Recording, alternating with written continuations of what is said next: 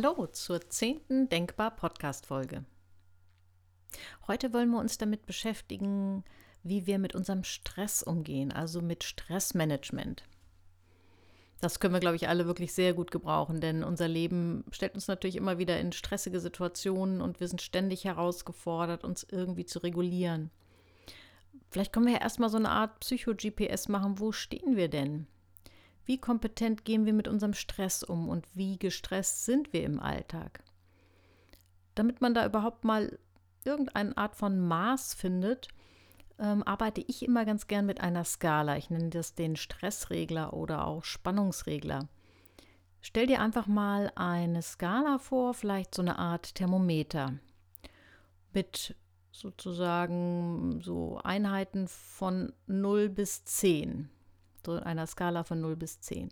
Und dann stell dir vor, die, der Abschnitt von 0 bis 4 ist grün, der Abschnitt von 5 bis 7 ist gelb und der Abschnitt von 8 bis 10 ist rot.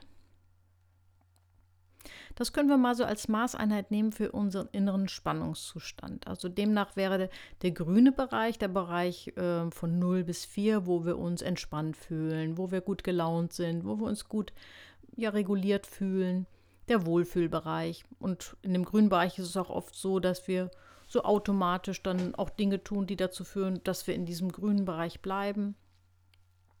Und dann kommt es irgendwie zu einem Stressauslöser von außen und dann kann es sein, dass wir in den gelben Bereich kommen. 5, 6 und 7.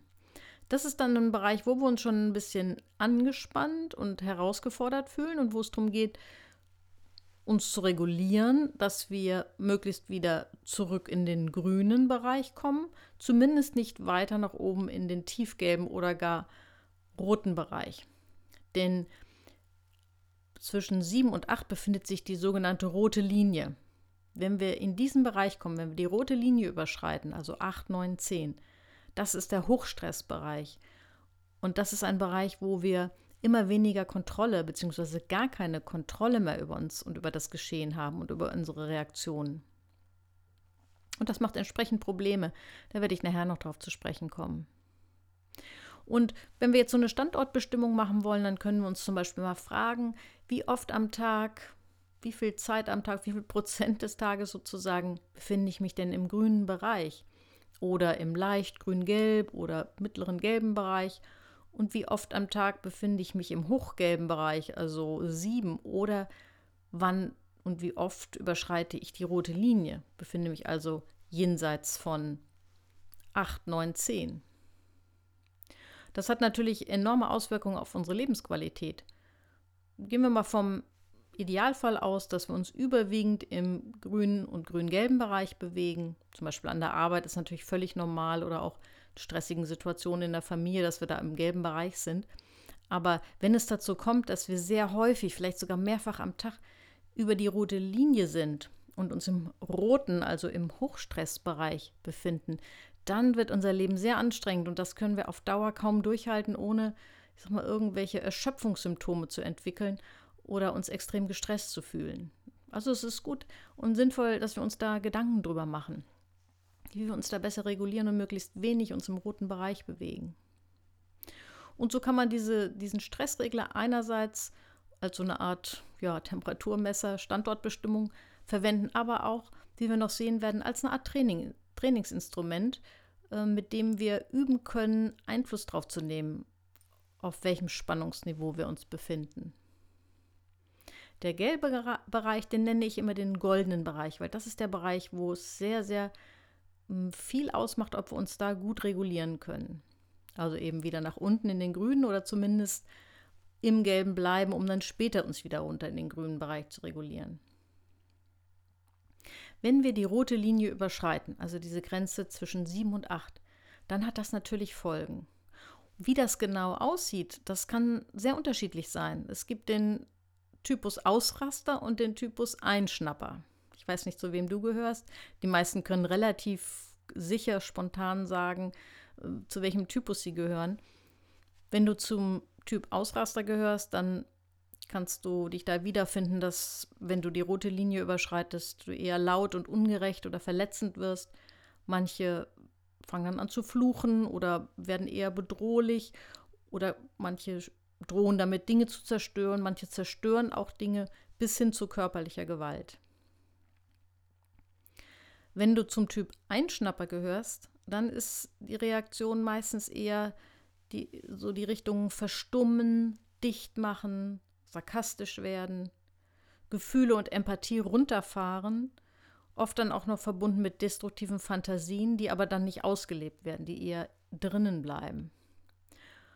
Egal, ähm, ob du nun zum Ausraster oder zum Einschnappertypus gehörst, im roten Bereich sind wir alle außer Kontrolle. Wir können uns nicht mehr gut regulieren, beziehungsweise jenseits von sieben wird das immer schwieriger und da laufen dann irgendwelche bekannten Muster ab und das hat dann durchaus unangenehme Folgen.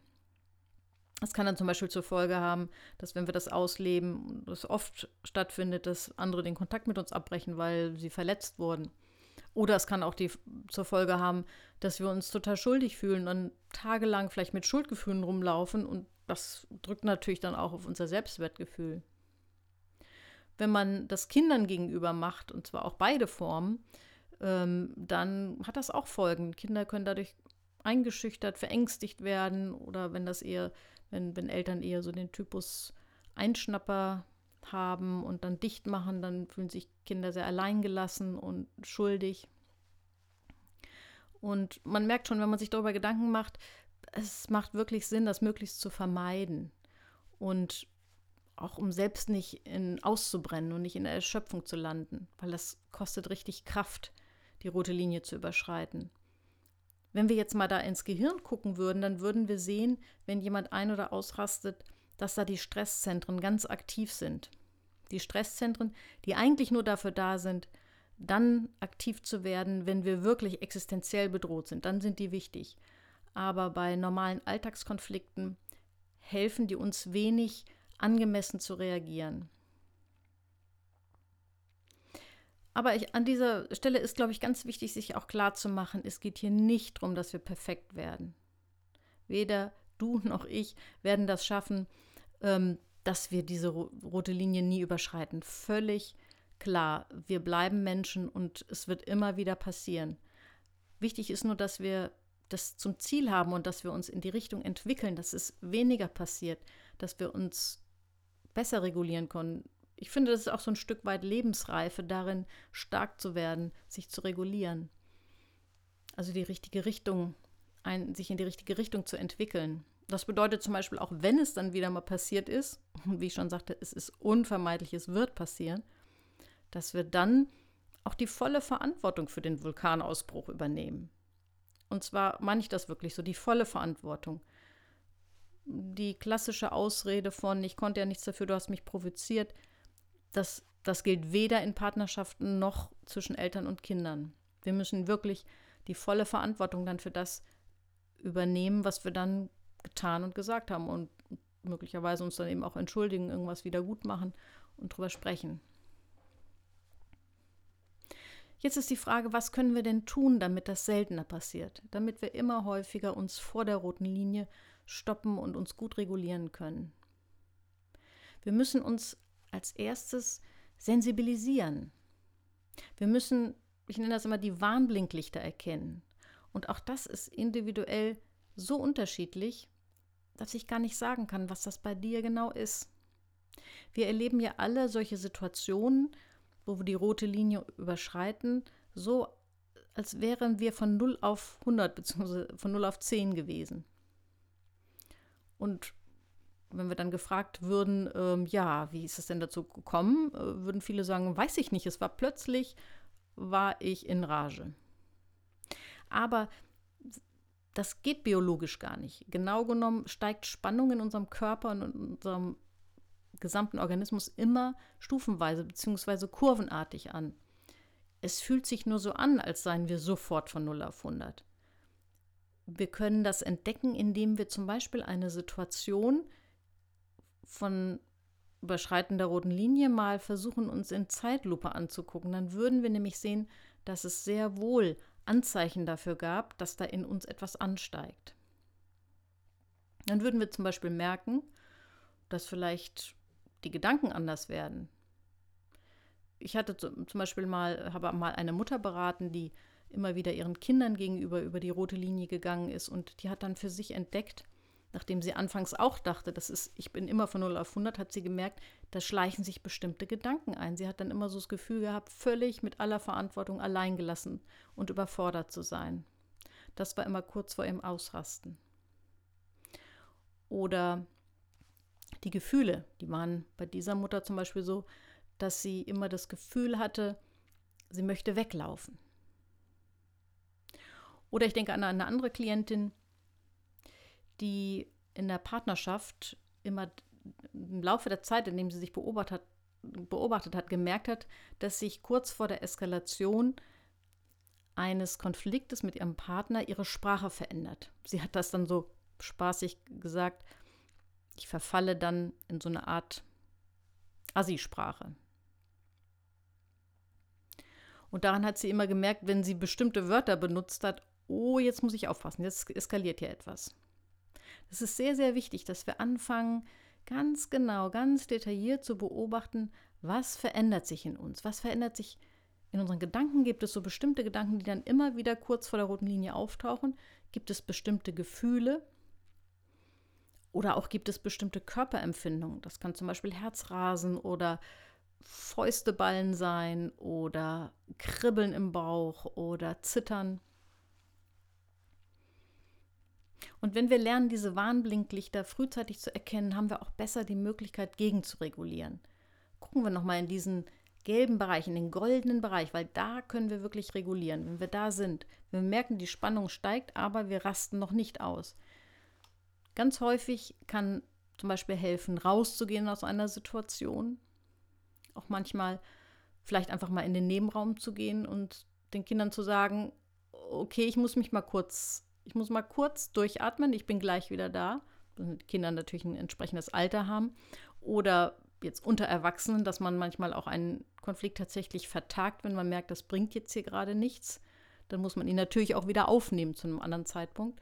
Aber wenn man merkt, beide sind in der Verfassung oder einer kurz vorm Ausrasten, bringt es nichts, einen Konflikt weiter auszutragen, weil es sowieso nicht zu einer Lösung kommen wird. Manchmal ist es auch legitim, sich abzulenken. Oder auch gerade bei Konflikten mit Kindern auch abzulenken, wenn man merkt, ich komme jetzt hier gerade nicht weiter, ich muss das Thema vielleicht noch ein andermal angehen oder erstmal mit dem Partner besprechen. Oder was manchmal auch hilft, ist um Hilfe bitten. Entweder den Konfliktpartner nach dem Motto, ähm, du, ich bin jetzt hier vor der roten Linie, ich weiß jetzt gerade nicht, was ich machen soll, aber ähm, hilf mir bitte, was können wir jetzt hier tun? Oder bei Konflikten mit Kindern den Partner zu fragen, du übernimm du jetzt hier bitte, ich äh, bin kurz vorm Ausrasten, bitte sieh zu, dass ich, dass, dass du das jetzt hier managst, damit ich Luft holen kann.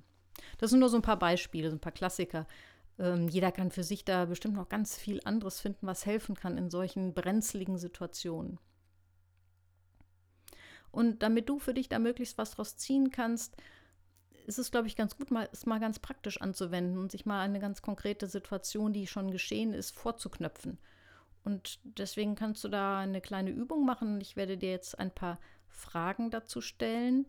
Am besten schreibst du dir die auf, weil äh, Zeit reicht im Podcast jetzt nicht, das zu machen, sondern du kannst es dann für dich mal so in einer Viertelstunde oder so einfach mal durchführen und gucken, ob du da zu wertvollen Erkenntnissen kommst.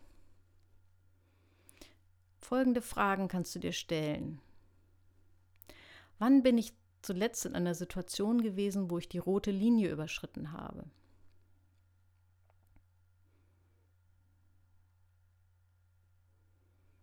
Als zweiten Punkt, schau dir diese Situation mal in aller Ruhe vor deinem inneren Auge in Zeitlupe, so langsam wie möglich noch einmal an, so gut du es in Erinnerung hast.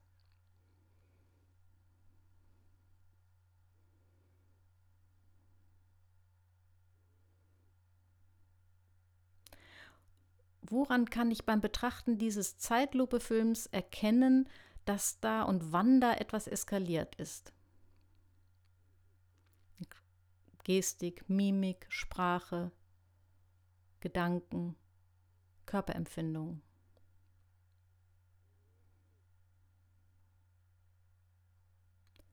An welcher Stelle hätte ich aussteigen können aus der Eskalation?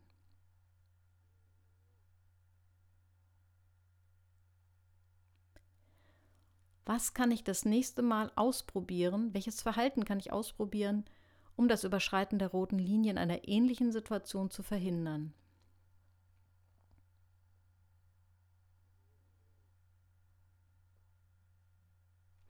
Diese Übung kann eine ganz gute Vorbereitung dafür sein, Dinge mal etwas anders zu machen, neue Erfahrungen und vielleicht auch bessere Erfahrungen zu machen, damit wir alle in unserem Stressmanagement vorwärts kommen. Ich hoffe, dass du davon was mitnehmen kannst und davon profitierst und wünsche dir viel Erfolg beim Umsetzen.